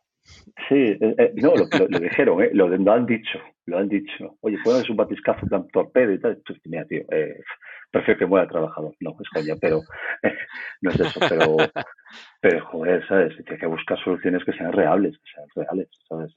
por eso. Pero bueno, es la pelea con los certificadores. Pero bueno, se aprende, se aprende mucho con eso también. ¿eh? Oye, pues suena, suena muy, muy, muy, chulo esto que me estás contando. La verdad es que, bueno, primero me, me gusta porque me confirmas que eras la persona con la que tenía que hablar. Estoy, estoy, aprendiendo un montón, espero que los chispas estén aprendiendo un montón, yo creo que sí. Y oye, en todo esto que me has contado, eh, claro, pues me quería ir un poco al, rol, al, al tipo de gestión que has, tenido que aprender a hacer comparado con la que venías haciendo en un centro tecnológico. ¿Cómo has, cómo has sido, cómo, cómo has crecido? ¿Cómo te has desarrollado? ¿En qué, en qué frentes has tenido que decir, coño, ¿dónde me tengo que ahora yo eh, desarrollar más? A ver, quizás en, el aspecto de negociación. ¿Ah, sí? Ostras. Sí. Eh, bueno, hay también un aspecto también de cambio. Es decir, en el, en el centro tecnológico al final tenía muchos clientes con muchos proyectos y más D y siempre ha sido una parte del producto de más D, pero nunca llegaba al producto final. Aquí no, aquí soy el end user, el industrial, soy todo, soy la pelita dulce de los proyectos de más D. Es decir, los centros tecnológicos llaman para decir, hombre, Magallanes, tienes todo. el cliente final, el demostrador, tienes todo. ¿no? Entonces, claro, ese punto de vista cambia bastante porque te pone a posición diferente a como estaba en el centro tecnológico. El centro tecnológico tenía posición de pedir y aquí estoy en la posición de necesito esto, quiero esto, tan concreto. El hecho de haber trabajado en centros tecnológicos, conozco muy bien sus resortes. Y al final da igual un gallego que uno, uno, escocés ¿eh? o un sueco, siempre son los mismos. ¿vale? Eh, siempre trabajamos igual. Por lo tanto, a conocerlos internamente, más o menos también sé cómo, qué es lo que quiero y dame esto. ¿no? Entonces, eso me permite, me permite tener, eh, tener experiencia en centros tecnológicos, me permite una capacidad de negociación superior en la parte de I más D, en la parte de proyectos de negocio. Pero lo que me ha supuesto mucho cambio es el hecho de negociar con proveedores. Em, el hecho de tener un objetivo tan a largo plazo. Eso, eso es duro. Porque, claro, es decir, no puedo ver, cuando hago, yo me acuerdo cuando entré primera vez, hice una planificación, hice un Gantt. vale. Me duró una hora, creo, el Gantt. la primera llamada dije, yo todo por culo, Gantt, vamos a empezar de cero, eh, obviamente Gantt. Y de hecho fue a base de mi jefe, dice, Mario, aquí las planificaciones no, no, o sea, que está muy bien que los tengas ¿eh? en la cabeza, ¿eh? pero no, no, no, no funciona en corto plazo. Aquí se sobrevive. Hombre, seguramente te lo diría por la experiencia. Eh, si son 14 años lo que lleváis. Que no, no, claro. Yo llevo 5. Yo, eh, yo llevaba ya 9 años ahí metido, ¿sabes? Entonces, sí. Eh, claro, tenía experiencia. Tiene mucha experiencia. Vamos, Alejandro tiene mucha experiencia en eso. Y, y, y, fue un cambio mental. Es decir, pasar de la forma de trabajar de un proyecto, ¿sabes? Muy estificado al. Vale, lo tengo más o menos cuadrado a medio plazo, a 6, un año, ¿no? Objetivos anuales pero después tengo que empezar a pensar qué pasa por el medio, cuáles son los, los, riesgos que tengo y, cómo mitigar esos riesgos. ¿no? Entonces, empecé a pensar más bien como una parte de gestión y como empresa, realmente también como empresa. Y pues negociar, renegociar en el idioma. Inglés, una cosa es negociar en inglés, en, inglés de vez en cuando, otra cosa es vivir en inglés. Es, ya Son, claro, y negociar con gente de horcadas es como que es que negociar bajas un nivel, bajas un nivel de negociación de, de marinero. Es decir, en el sentido de que utiliza un argot diferente al que yo utilizo. Entonces eso costó mucho, costó mucho. Fue un reto, fue un reto. La internalización fue un reto, ¿eh? sinceramente y me gusta, ¿eh? estoy enganchado. te, envidio, como otros amigos que, que, que, tenéis un, día a día muy pegado al idioma eh, y que además con, con, gente que no tiene un acento muy estándar. Eso, eh, eso tío, os prepara para, para, para el mundo, para cualquier escenario. Sí, yo, yo creo que mi inglés no mejoró, yo creo que empeoró, ¿sabes? Pero sobrevivir, sobrevive mejor ahora en cualquier lado. Claro. Oye, pues eh, mira, yo tenía otras curiosidades sobre todo esto. Oye, eh, estás siendo muy generoso en los detalles, te lo agradezco mucho. ¿eh? No, hombre. Y yo quería, a mí me gusta mucho pensar, o sea, entender cómo funciona la cabeza de, gente como tú.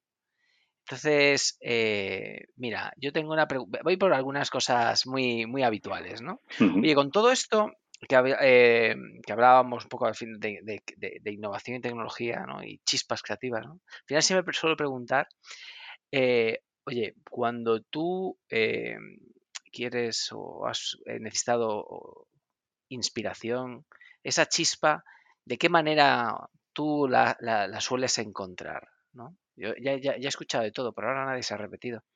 Yo la inspiración la he buscado como siempre, leyendo mucho y evadiéndome mucho, leyendo mucho de otras cosas y, y como todos nos gusta hacer deporte, a unos gusta correr como vosotros, a mí me gusta nadar. Yo en cuanto a natación, mi momento relax como para abrirme. Cuanto más deporte hago, hago más espabilado estoy. Cuanto más dice mi mujer, le dice muy bien. Cuanto más toca tierra, ¿sabes? Es decir, estás un medio, estás en un medio diferente al actual, al medio aire, es como, es como, como liberar carga negativa, ¿no? Y, absorber y limpiar un poco las impurezas. Y ahí es cuando encuentro mucha inspiración. Cuanto más estresado estoy, más estresado estoy, ¿no? Cuanto más, sí, más estresado estoy, más, más, eh, más inspiración tengo. Cuanto más estresado estás. Sí. Sí, porque es cuando tienes los problemas y buscando soluciones a problemas surgen nuevas ideas. Es cuando tienes, bueno, sí, tienes ahí más el, esa intensidad, la neurona está más... Está espabilada, está a muerte. Yo una cosa, bueno, esto lo escuché más veces, pero la último, los últimos días, eh, joder, dije, ¿qué, qué, razón tiene? Estaba escuchando, bueno, sabes que David Muñoz, eh, este show es un corredor nato. Sí, sí, sí. sí. Entonces, otro día, eh, una de esas carreras saca estos shorts y dice, cuando tengo, cuando tengo momentos de mucho estrés, son unos picos, es cuando procuro es hacer más deporte. Claro. Eh, y yo cogí y dije, joder, mira, eh, conceptualmente es muy bueno, estoy muy de acuerdo. Hay que tener un físico preparado para eso y una cabeza preparada para eso. Sí, no, no, no, pero es verdad, es verdad. oye, pues, pues eh, lo de nadar, pues mira, me gusta, me gusta que me lo digas porque otra más, ya tengo otra más en la colección. Voy a hacer ahí un... No, a ver, yo creo que todo deporte, toda aquella cosa, no deporte, toda aquella actividad que te evite pensar en el trabajo. Es decir, yo no juego al golf, ¿eh? no tengo ni puñetera idea de jugar al golf. He jugado, he jugado en horcadas, ¿eh?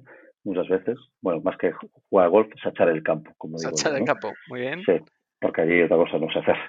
Pero yo creo que toda aquella actividad que te evita pensar en el trabajo, pero está en el subconsciente y estás centrado en una actividad, al final lo que haces es relajarte, pero las ideas te quedan como, como bullet points en tu cabeza.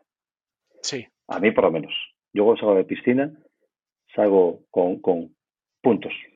Pa, pa, pa, pa. Se acabó. O sea, yo si tengo que hacer un cronograma, un proyecto, voy a la piscina y salgo con el cronograma hecho en mi cabeza. Yo ah, lo escribo y se acabó. O sea, es decir, me ordeno, me ordeno. Es un momento de relajación, entonces un momento de cabeza, el subconsciente va trabajando en el, a mí, ¿eh? va trabajando en el orden.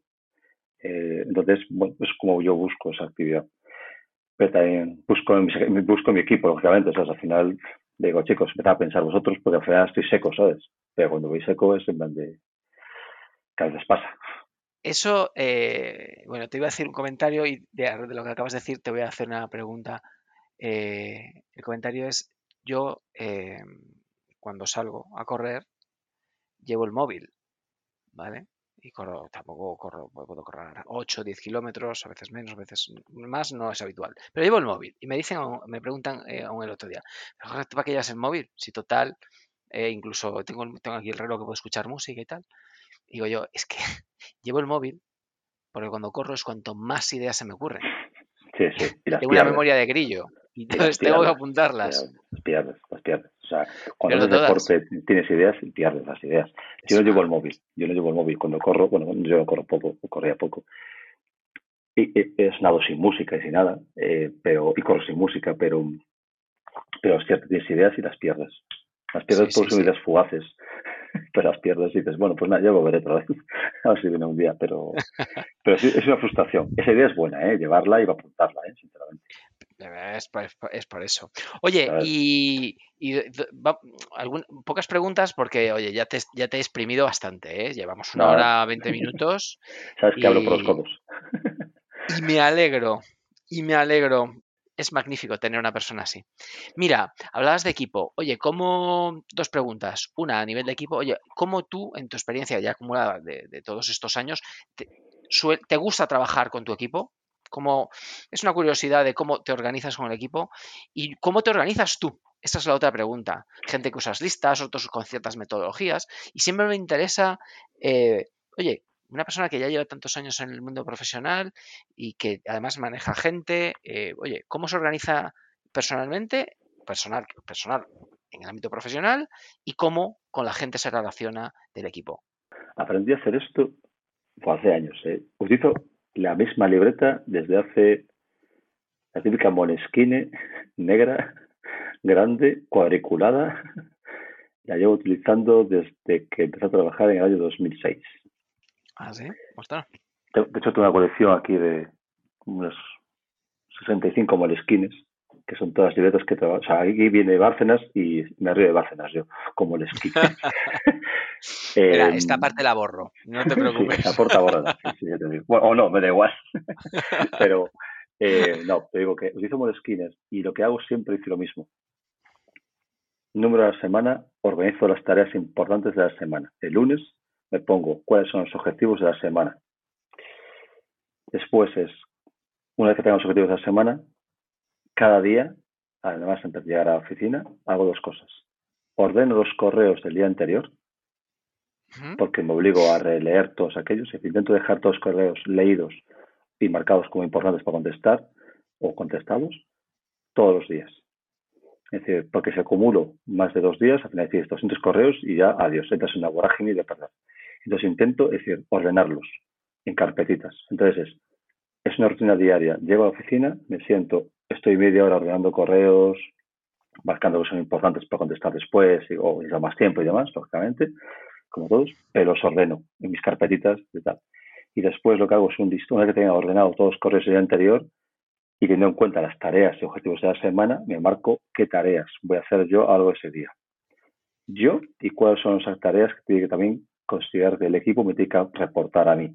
Incluso qué cosas tengo que decirle yo al director general importantes a lo del día.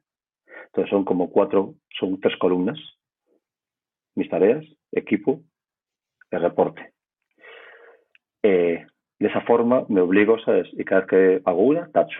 Y de esa forma tengo un reporte de objetivos de la semana cumplidos o no cumplidos para retrasar la semana siguiente. Es una metodología sencilla, pero a mí me ayuda a ordenarme semanalmente y principalmente diariamente. ¿no? Entonces eso lo hago. Y pues con el equipo tengo el efecto, o vamos así, me han dicho mucha gente que tengo ese efecto, de darle mucha libertad al equipo. Soy una persona que confía en su equipo. Es decir, soy una persona que la bronca me la como yo y el beneficio es de él, o de la persona o del equipo. Y a veces ese exceso de confianza, pues oye, eh, tiene sacado lo mejor del equipo y a veces, oye, pues se guardan errores, pero como todos los equipos, lógicamente, ¿no? Pero es mi forma de trabajar. Es decir, entiendo que la responsabilidad individual para el equipo es clave y me jode cuando la gente no reacciona así. Es decir, no soy un jefe autoritario, no soy un jefe de llevar esto con un cuchillo en la boca, con un GAN. Aquí me tienes entregar este informe hoy, sea a la una de la mañana o sea a las cinco de la mañana. No, no llevo eso, no me gusta eso me gusta en, oye, tu responsabilidad es hacerlo. Organízate. Pide ayuda. Levanta la mano. Lo que tú quieras. Hazlo. Claro. Pero pide ayuda en el momento adecuado. No pidas ayuda cuando ya pasó el incendio. Cuando ya cuando está todo quemado ya. Sí. Claro, pídeme ayuda o antes del incendio, poder ser, y si no, durante el incendio al principio. Porque, joder, poder hacerlo, ¿sabes? O yo o cualquier uno de equipo, ¿no? Entonces, tengo que darle libertad y darles toda mucha confianza creo que las personas trabajan más con cuando tienen confianza, cuando tienen un objetivo claro, cuando tienen que son son conocedores de que su trabajo es importante y que es clave. Pero lo que necesito es eso, lo que yo necesito de equipo es yo confío en vosotros, pero es confiar en mí. O sea, no, no tengáis miedo. Es decir, yo no como a nadie. ¿sabes? Soy, digo, soy una persona que me gusta llevar bien con la gente, entonces a lo mejor aplico esa forma, ¿sabes? De, tratar a la gente como trato a ti, a mi equipo, ¿sabes? Nada más. A mí soy uno más. entonces, va en esa línea, va en esa línea. quizás no vengo, no vengo del sector de automoción, como digo yo, no vengo del sector, digamos, de producción, quizás eso no es fácil, vengo del sector de más de y a lo mejor viene ese efecto, ¿no? Bueno, puede ser, puede, mm, yo nunca lo había pensado así, pero puede ser que eso también influya, ¿eh? Pero, pero bueno. Me lo han dicho, dice, joder, es que claro, tú no vienes de producción. yo, pues claro, nunca hice producción hasta ahora, ¿no? Pero. Claro. También es verdad que cada escenario, cada empresa, cada etapa en la que pueda vivir la empresa, a lo mejor depende de, requiere un liderazgo. no, y depende mucho, y depende también mucho también de la formación o tus jefes que hayas tenido anteriormente. Eso es. Sí, sí, lo Porque si no has tenido jefes que llevase una forma de trabajar, al final o te vas haciendo autodidacta o te vas adaptando a lo mejor de cada uno, ¿sabes? Pero si también te han enseñado a ir con el cuchillo entre los dientes, vas con el cuchillo entre los dientes. Si te han enseñado a llevar las Flower Flower, pues vas con Flower por todos los días. Entonces, chicos, está un poquito de frutita aquí para todos. Es en función también, en la formación que hayas tenido, ahí influye mucho la experiencia. Sí, sí, es, es cierto, ¿no? Eh, pero luego también un poco de tu propio recorrido. Yo me acuerdo cuando ah, tuve responsabilidades de, de, de dirección, me acuerdo que me había dicho el que era de aquella era mi jefe y me pasó el testigo y me decía, bueno Jorge, necesitarás un tiempo para construir tu propia manera de liderar. Y, y, yo me acuerdo que decía, que no sé, no es lo mismo gestionar un proyecto que gestionar una, una, una organización o un, grupo ya de personas que, que hacen ya en, en, su conjunto eh, una serie de tareas complejas. ¿no? Entonces necesitas eh, efectivamente tiempo y te vas adaptando también en función de lo que necesitas y la gente que tienes. Y la gente que tienes. Y, y, en el momento que están. manejar, COVID, manejar COVID no fue fácil. No, me imagino que no. Eh, yo, yo, yo, esta empresa no paró. Esta empresa viajó. El día 5 de abril estaba viajando a Reino Unido. Yo solo en un avión de Ryanair con el piloto. Eh, eh, y allí tenía dos personas. ¿sabes? Es decir, manejar COVID no fue fácil. Mm. Pero, joder, se hace con la confianza, se hace con el, oye, que se necesita, ¿sabes? Yo, yo soy una persona muy de no crear amigos, porque al final amigos hay pocos, pero sí que buscar esa amistad, ese buen rollo. Me gusta. Igual que con mis clientes, ¿eh? Igual que con mis clientes y mis proveedores, ¿eh? que también muchas veces eso me pesa ¿eh? en la negociación, ¿eh? Porque yo soy una persona que no le gusta, no soy un tío negociador, ya me considero negociador, ¿no? Yo sí, sí, el punto medio es este y sé que vamos a llegar aquí tarde o temprano, dejemos de perder el tiempo y vayamos a ese punto medio y se acabó. Eso me penaliza en el sentido de que a veces no saco el mejor, lo mejor de cada. El mejor precio, el mejor servicio o lo mejor de. Pero me ahorra tiempos, me ahorra discusiones y más o menos todos ganamos. Es un win-win poco pobre, pero es un win-win.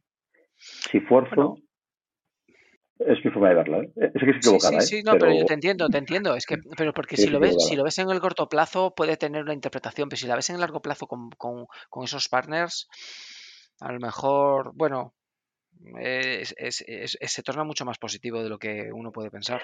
Yo es como lo veo. Eh, digo, sé que tiene sus puntos negativos, eh, lo tengo clarísimo, pero claro, es que es como yo creo que hay que diferenciar las, las relaciones. Bueno, yo tengo que decir que eh, en la negociación para que participaras aquí no hemos tenido muchos problemas. Fuiste a un win-win. Directamente. Directamente, sí, claro. Un placer. Sí, sí. Oye, pues eh, Mario, la verdad es que no te quería quitar mucho más tiempo. Yo creo que hemos alcanzado la hora y media. Eh, y, mira, tenía alguna pregunta más, pero yo creo que estas me las voy a guardar para o una segunda entrevista eh, dentro de muchos, eh, o sea, de unos cuantos episodios, o para una, una cervecita cuando nos veamos, que nos, vamos a ver. Eso haré porque déjate, déjate de historias y vente a Escocia ahorcadas y te meto un whisky. Ostras, pues oye, mira, no estaría, no estaría, no estaría mal. Oye, sería súper interesante. Es un sitio precioso, ¿eh? Oye, lo que sí. El primer avión de hidrógeno está allí, por lo menos. Ostras, no, no, pero eh, yo tengo, me has generado ya la curiosidad de, de efectivamente de, verlo en directo, ¿eh? Lo que sí que te iba a decir, estrenando otro tema que estaba pensando, voy incorporando chispas creativas, no me lo tienes que decir ahora. Oye, pero ¿quién debería pasar por chispas creativas? Ahí lo dejo. Esa, esos, son sugerencias que quiero que, oye, los que vais pasando, si no se os ocurre en, el, en, en, la grabación, que me lo digáis.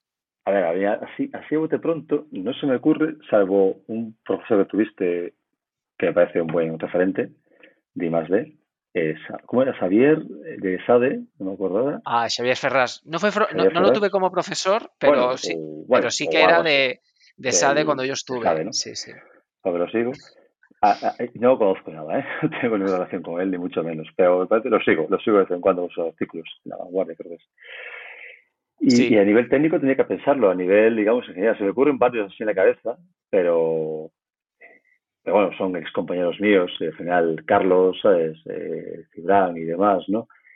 Pero que son muy buena gente, pero bueno, eh, a lo mejor incluso fuera de aquí, fuera del entorno, eh, o Juan incluso, para su cargo, pero, pero seguro que se me ocurre. Dame la pensada y te doy, te doy nombres. Eso es, eso es. Yo ahora voy a, voy a ir eh, motivando esta, esta Mira, hay, hay, una persona, hay una persona, lo pensé otro día. Gonzalo eh, es, es una ingeniería que está en Santiago de Compostela, que se llama D3 Apply Technologies. A Gonzalo lo conozco. Ah, hombre, pues Gonzalo. Gonzalo Redondo. Gonzalo Redondo, pues, pues tío. Si fuera de serie. Es un crack. es que vamos, por dormido. Llevo ya meses trabajando con él. Eh, Gonzalo, pues tienes que traértelo aquí. Oye, pues tomo buena nota. Pues oye, pues mira, te agradezco la referencia. Pues mira, afortunadamente yo trabajé con él, de hecho. Eh, o sea que bueno, pues mira, eh, lo sumo a la, a la lista. Pues yo súmalo porque me parece una persona que, o sea, es, es, una, es una perla que tenemos en Galicia que mucha gente ni siquiera sabe que existe. Sí, fíjate, yo, yo sí que conozco lo que, lo que está haciendo y lo, lo que lleva haciendo y, efectivamente lo, eh, creo que es una buena descripción. Pero igual que vosotros, ¿eh? Igual que Magallanes no, no, Pero bueno, pero es que este tío es, para mí es, y lo que está haciendo con la empresa es impresionante. Pero bueno, no sé, así hago de pronto, ¿eh? pues te lo agradezco un montón. Muchísimas gracias por las referencias. Veo, creo que creo que ha tenido, esto va, va a tener, va, tiene futuro. Lo voy a seguir repitiendo. hablo, hablo, Oye, Pues mira, Mario, muchísimas gracias. Eh, un placer tenerte eh, aquí. Un placer, Jorge. Estar en Chispas Creativas. Efectivamente, y para los, nuestros chispas que han tenido la paciencia, si han llegado hasta aquí, de escucharnos, pues oye, daros las gracias y nos vemos en el siguiente episodio. Así que un fuerte abrazo.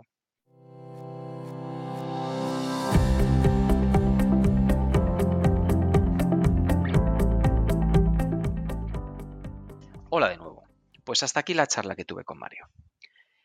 Eh, debo admitir que he disfrutado esta charla. Eh, nos debíamos algo así desde hace tiempo y un episodio 6 de Chispas Creativas pues ha resultado la excusa perfecta.